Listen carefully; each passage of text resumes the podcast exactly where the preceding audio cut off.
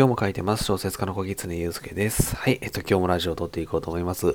はい。えっと、昨日ですね、なんか Amazon、Amazon Music をですね、あのー、聞いてたんですね。あの、プライム、Amazon プライムミュージックからを聞いてたんですけど、なんかエラーでですね、聞こえなくなっちゃって、代わりにこう、ポッドキャストしか聞けないみたいな感じになったんですけど、なぜか私のポッドキャストがですね、あのー、再生リストみたいなのに入っててですね、あの、私の自分のポッドキャストしか聞けなくなるっていう、ちょっとなんか地獄みたいなえー、状況で軽く聞いてみたんですけど、まあ、いつも、えー、冒頭同じ挨拶してるなとかなんとか、えー、そんなこと思いました。はい。えっ、と、それですね、今日は何の話をしようかなというふうに、えまた考えたんですけれども、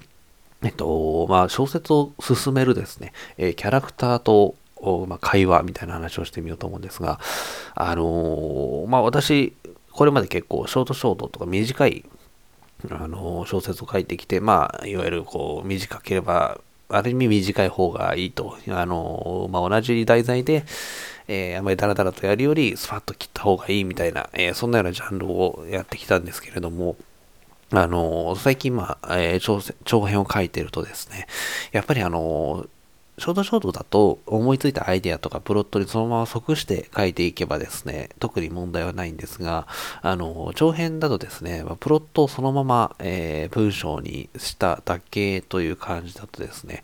枚数がかなり、えー、短くなってしまうんですよね。あの、私もその300枚書こうかなと思った時に結局初稿の段階では253枚ぐらいに、えー、着手してしまったみたいなことがあってですね。まあそれってこうやっぱり、うーん、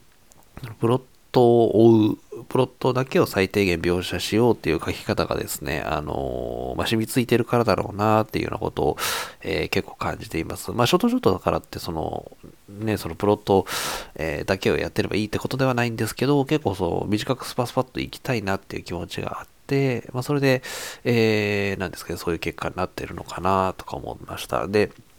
やっぱり、あの書きつつ他の方の小説とかを読んでるとですね、え結構やっぱりこう感じるのがそのキャラクターがまあ魅力的というか、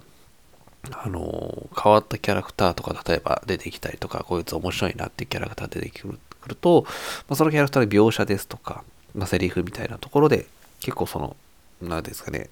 枚数が重ねられるというかまああのいたいたずらにこう長くすればいいっていうものではないですけど、その、えー、キャラクターがのおかげで、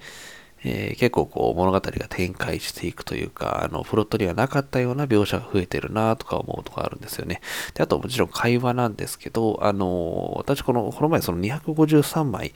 ぐらいで一旦こう初稿が終わってしまった作品って結構こう、モノローグというか、まあ一人称の小説だったんですけど、あの、まあ字の文と、えー、その主人公の心情とが多くて、あんまり会話が、まあ、成立しづらいようなシチュエーションの小説だったんですけれども、あの、会話があんまりこう、生まれないタイプだったので、そうすると、こう、あんまりこう、小説って長くならないんだなと思ってて、あの、まあ、少なくとも枚数は、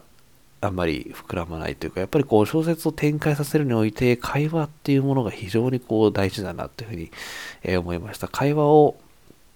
まあ、あの、究極言えば会話だけでも小説って成立するものなので、まあ、字の文も大事にしつつ、会話をする、その、シチュエーションを作ってあげる。なるべく自然な会話で、例えば状況を説明したりですとかっていうことを考えていく必要があるのかなと思います。やっぱりこ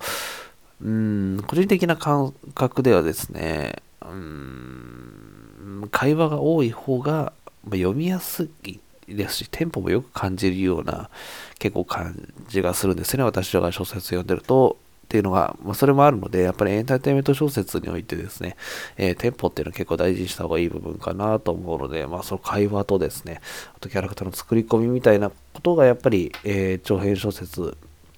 書くとき、まあ、ショートショートとはまた少し、えー、違ったコツみたいなものの一つになるのかななんてことを思いました。長編を書くときにはキャラクターの作り込みとあと会話をこうどうさせるかっていうそのステーションを、ま、考えたりっていうところが重要になってくるのかなっていうのがちょっと長編を書いてみての私の感想かなみたいな、えー、そんなようなえー、お話を、えー、していました。はい。えー、ということで、え、いつもこんなような、え、お話をしていますので、えっ、と、概要欄の方に、えっ、と、質問箱とかを載せておりますので、何か質問とか話してほしい内容がありましたら、ぜひ、え、お寄せいただければと思います。はい。ということで、今日もお聴きいただきましてありがとうございます。小説家の小木常祐介でした。